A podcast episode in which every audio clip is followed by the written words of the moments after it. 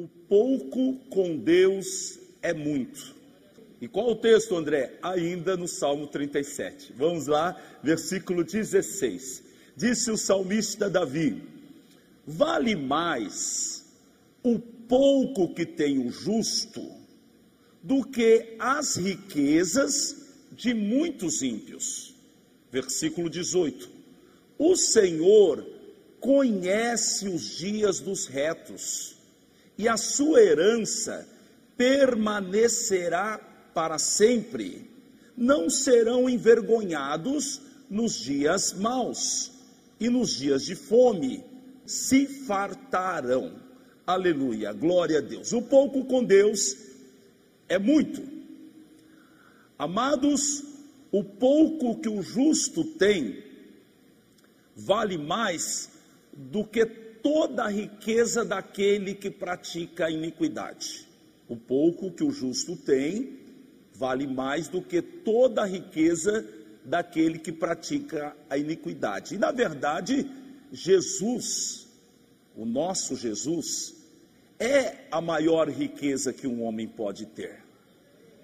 Porque quem tem Jesus tem tudo. Quem tem Jesus tem Deus. Quem tem Jesus tem paz. Quem tem Jesus tem a vida eterna. Quem tem Jesus tem o perdão dos seus pecados.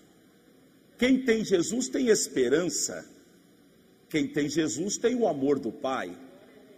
Então, quando você tem Jesus, você é a pessoa mais abastada deste mundo. Ninguém tem mais do que você, porque você tem Jesus. E em Jesus, ou em Deus através de Jesus, você terá toda a providência que precisar no decorrer dessa vida aqui na terra. Eu vou repetir isso, eu estou indo devagar para você assimilar. Em Deus, através de Jesus, você terá toda a providência que você precisará para viver aqui na terra. Você não pode duvidar disso e você precisa fazer a sua alma entender isso. Porque quando a sua alma entender isso, ela te deixará em paz. Porque alguns de vocês estão aflitos, porque a tua alma está gritando dentro de você, desesperada pelo dia de amanhã. Faz ela quietar.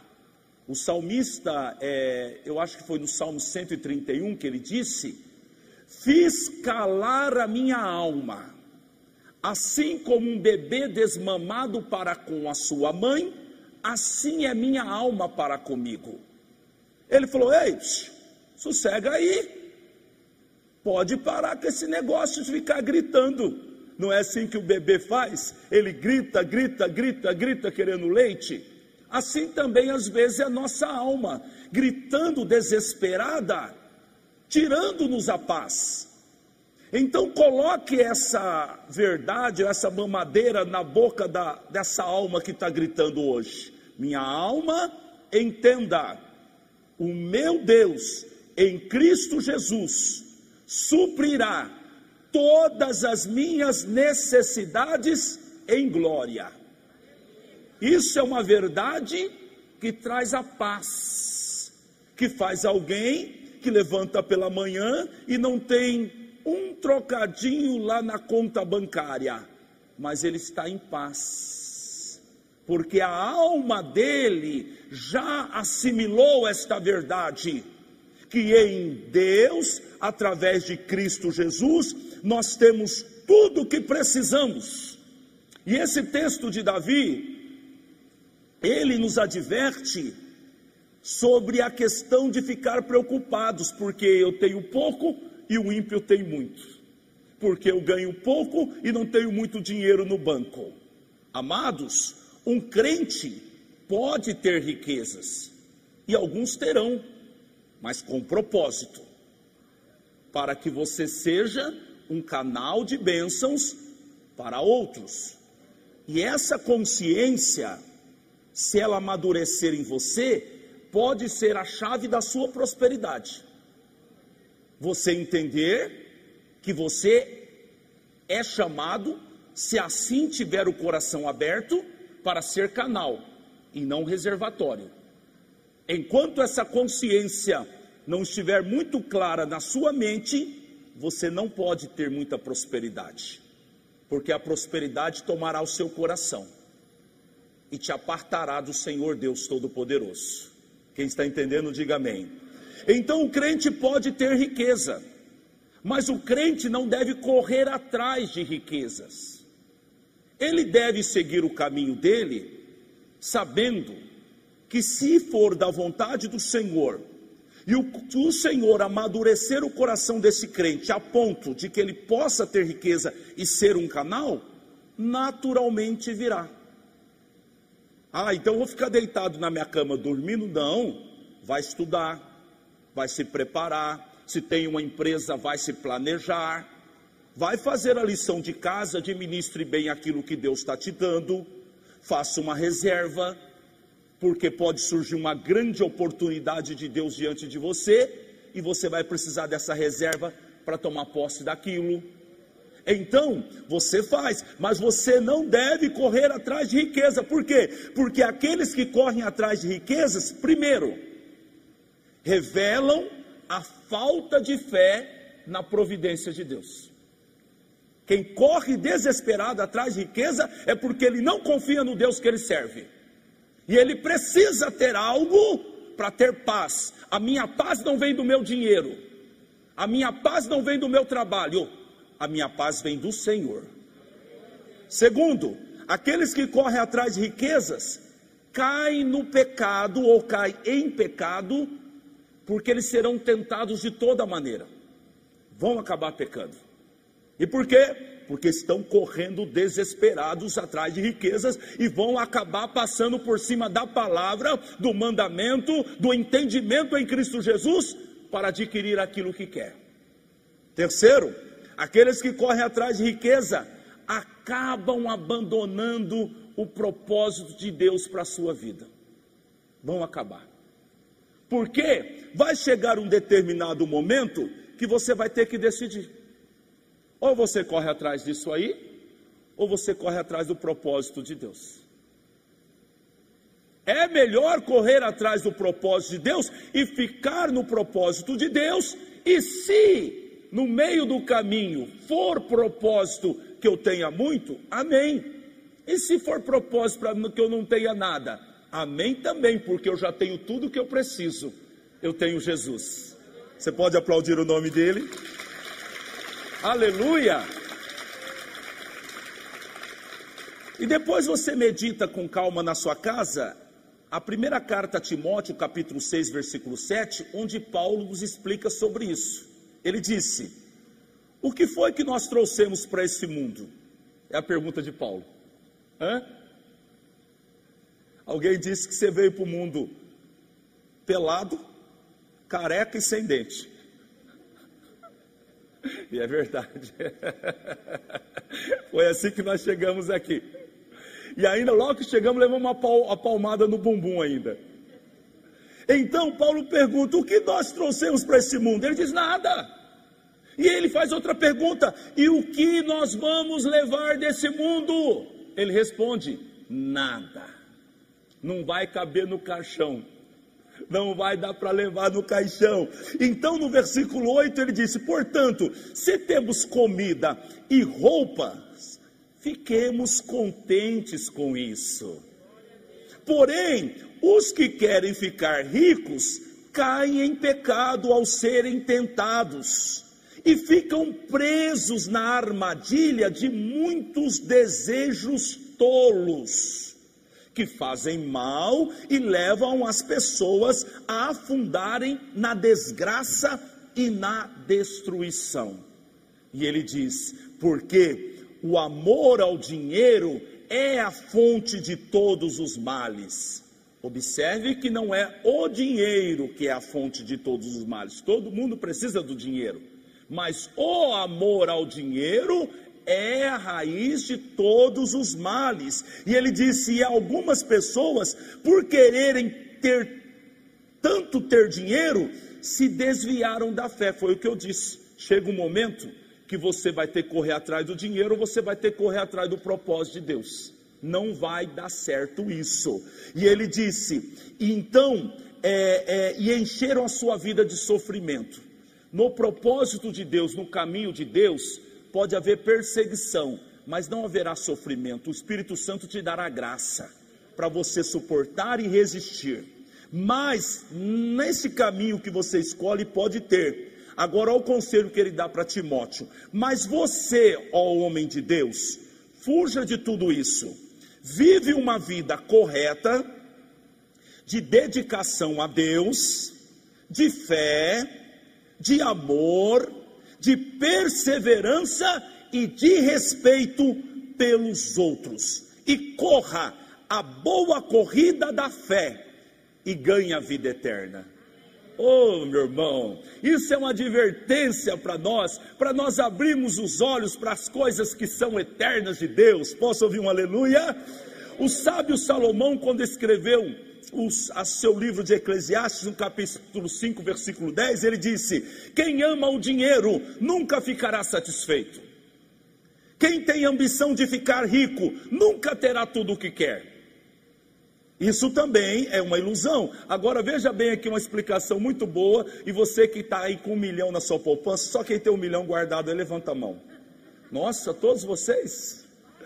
E no versículo 11 ele diz assim: Quanto mais rica é a pessoa, mais bocas ela tem que alimentar. E o que ela ganha com isso? Apenas saber que é rica porque tudo que ela ganha, ela acaba gastando com mais pessoas. Olha, amado, por isso, disse Davi no Salmo 37: vale mais o pouco que tem o justo do que as riquezas de muitos ímpios. Vale mais por quê, André? Vale mais porque o pouco te faz viver com o Senhor. Talvez se você tivesse muito, você não estava com Deus. Segundo, vale mais porque se você é justo, você tem o Senhor, que é a maior riqueza. E terceiro, vale mais porque quando você tem pouco, você não coloca a, suas, a sua confiança no seu dinheiro, mas você coloca a sua confiança no Senhor, e essa confiança não falha.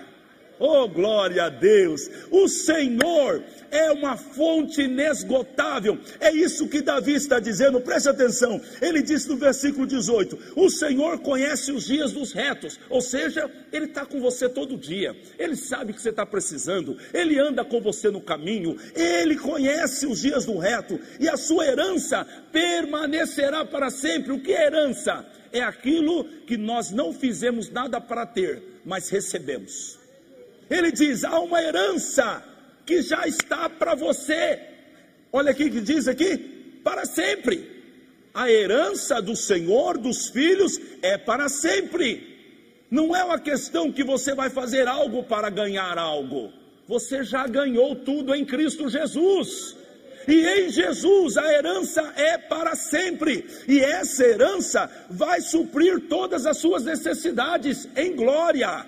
E no versículo 19 ele diz: Não serão envergonhados nos dias maus, e nos dias de fome se fartarão. Ele está dizendo: Olha, porque você tem pouco, mas você tem o Senhor, no dia mau, o Senhor vai prover tudo que você precisa. No dia mau você vai ver a mão de Deus. No dia da necessidade, você vai ver Deus agindo. André, mas por que, que Deus faz isso talvez comigo? Ele poderia me dar logo é, 10 milhões para me encher minha conta bancária e ficar em paz. Não, Deus quer que você tenha uma experiência a cada dia. Deus quer que você experimente o cuidado e a providência dele. E neste cuidado diário, a sua fé será acrescentada e você vai poder acrescentar a fé de alguém. A, a, a, um pouco da, da fé com que eu prego para vocês está relacionado com o que eu vivi. Os momentos de escassez, e foi justamente nos momentos de escassez de dificuldade e de perseguição que a minha fé foi acrescentada. Nos montes não há experiência com Deus. As experiências com Deus, elas são desenvolvidas no vale, na necessidade, na madrugada, de joelhos no chão, Senhor, tem misericórdia de mim. E algumas pessoas vão ter grandes experiências com Deus na escassez. Posso ouvir um aleluia? E você precisa colocar no teu coração duas coisas aqui para mim terminar. Primeiro, há uma garantia do Senhor para a nossa caminhada.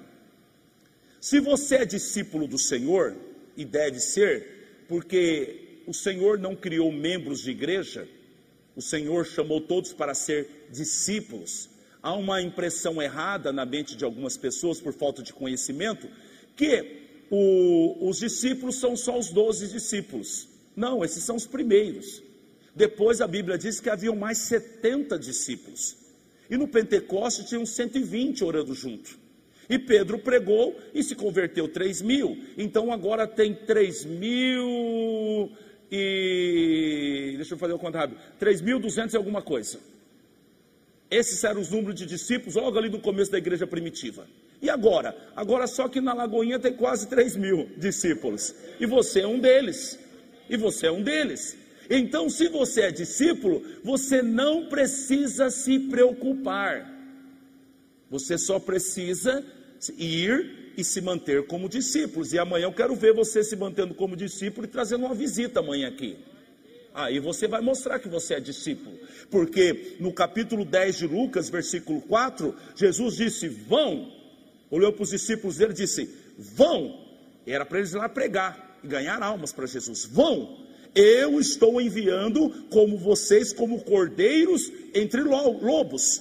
E olha só a ordem dele: não levem bolsas, nem saco de viagem, nem sandálias, e não saúdem ninguém pelo caminho. Isso capítulo 10. Capítulo 22, versículo 4. Então Jesus perguntou para eles: Quando eu os enviei sem bolsa, saco de viagem ou sandálias, faltou-lhes alguma coisa? E eles responderam: Nada, Senhor. Oh, aleluia, Jesus. Eles precisavam ter essa experiência com Deus. Você precisa ter essa experiência com Deus. Vai sem bolsa, vai sem sandália, vai sem saco de dormir. Senhor, mas e aí? Você é o meu discípulo. E na obediência sua, eu já vou prover tudo que você precisa. Não, não, eu não vou prover, eu já provi. Isso é herança, herança dos filhos. E a Bíblia diz aqui que, deixa eu achar esse versículo aqui é, é, é que eu estou pulando aqui para terminar por causa do tempo. Não, não vou achar ele não. Mas é, a Bíblia diz que aqui, Romanos 8,17: se somos filhos, então somos herdeiros, herdeiros de Deus e co-herdeiros com Cristo. Então, se eu sou filho, eu sou herdeiro. Eu não vou fazer nada para receber. Eu já recebi tudo em Deus através de Cristo. Quem entende isso, diga amém. E eu termino dizendo para você uma coisa: que o Senhor é uma fonte permanente na vida daquele que o serve. Salmo 46, 4. Há um rio. Diga isso comigo. Há um rio. Pense num rio que está correndo de dia e de noite, você passa lá e vai lá, as águas estão correndo. Você volta na cidade daqui a seis meses, as águas estão correndo. Você volta na mesma cidade daqui a dez anos, as águas continuam correndo, elas não param. Você não sabe de onde vem tanta água, mas a água não para. Assim é o rio que corre do trono de Deus. Ele não para. É uma fonte inesgotável para todos aqueles que nele crê. Há um rio que alegra a cidade de Deus, a casa sagrada do Altíssimo. Qual é a casa sagrada do Altíssimo? Não sabeis vós que sois templo do Espírito Santo de Deus e que ele habita em vós? há um rio que alegra a casa sagrada do Altíssimo. Deus vive nela. Ela não será abalada. e Deus a ajudará logo ao romper da manhã. Então, é aqui que vale mais apenas, apenas pouco sendo justo do que riqueza sendo ímpio.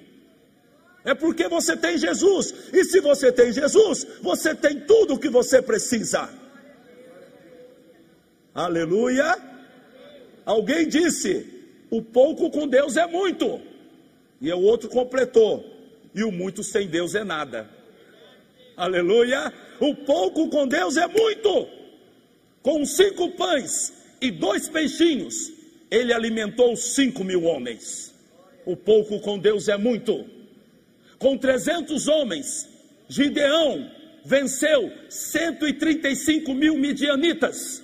O pouco com Deus é muito. Aleluia! O pouco com Deus é muito. Com Deus, menos é mais. Oh, glória a Deus! Pode aplaudir a Jesus.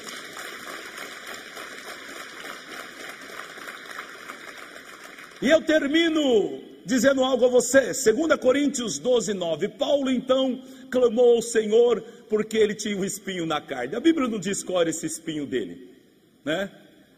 Ah, alguns acreditam que era uma enfermidade, outros acreditam que era o diabo que ficava judiando dele todo lugar que ele ia. E ele clamou ao Senhor e disse: Senhor. Outros até falam que ele tinha um problema de visão, porque quando ele escreve a carta, ele diz: Olha, eu escrevi com a minha própria mão. Não sabemos exatamente qual é esse espinho na carne, mas era algo que incomodava Paulo. Às vezes, por você ter pouco, tem coisas que te incomodam e fazem você ficar triste, abatido. E Paulo foi buscar o Senhor e disse: Senhor, olha aqui, orou três vezes. Isso para judeu era um escândalo, porque a Bíblia diz que você não deve orar com vãs repetições. Ele orou três vezes ao Senhor, e então o Senhor olhou para ele e disse, capítulo 12 de 2 Coríntios, versículo 9: Minha graça é suficiente para você. Eu vou repetir, o Senhor está falando para você que está se queixando de algo aí. A minha graça é suficiente para você, pois o meu poder se aperfeiçoa na sua fraqueza. Aí Paulo disse: portanto, eu me gloriarei ainda mais alegremente nas minhas fraquezas, para que o poder de Cristo repouse em mim. Então eu me alegro no meu pouco, porque eu sou justo e tenho Jesus. E não tenho inveja do ímpio que tem muito, porque tudo aquilo que ele tem logo vai se acabar na volta de Cristo. Mas aquilo que eu tenho é eterno. Aquilo que você tem é permanente. Aquilo que você tem em Cristo, ninguém pode lhe roubar. Por isso Jesus Cristo disse: Não junteis tesouros na terra, que os ladrões roubam e as traças corroem, mas ajuntais tesouros no céu, porque lá os ladrões não roubam. Aquilo é eterno, é do Senhor para a sua vista, é uma herança sagrada. Então hoje Davi fala para nós e nos ensina: olha, vale mais o pouco que tem o justo do que todas as riquezas dos, dos ímpios, e nós ficamos com essa verdadeira, esse ditado verdadeiro aqui, ó: o pouco com Deus é muito, e o muito sem Deus não é nada. Aplauda Jesus. Aleluia!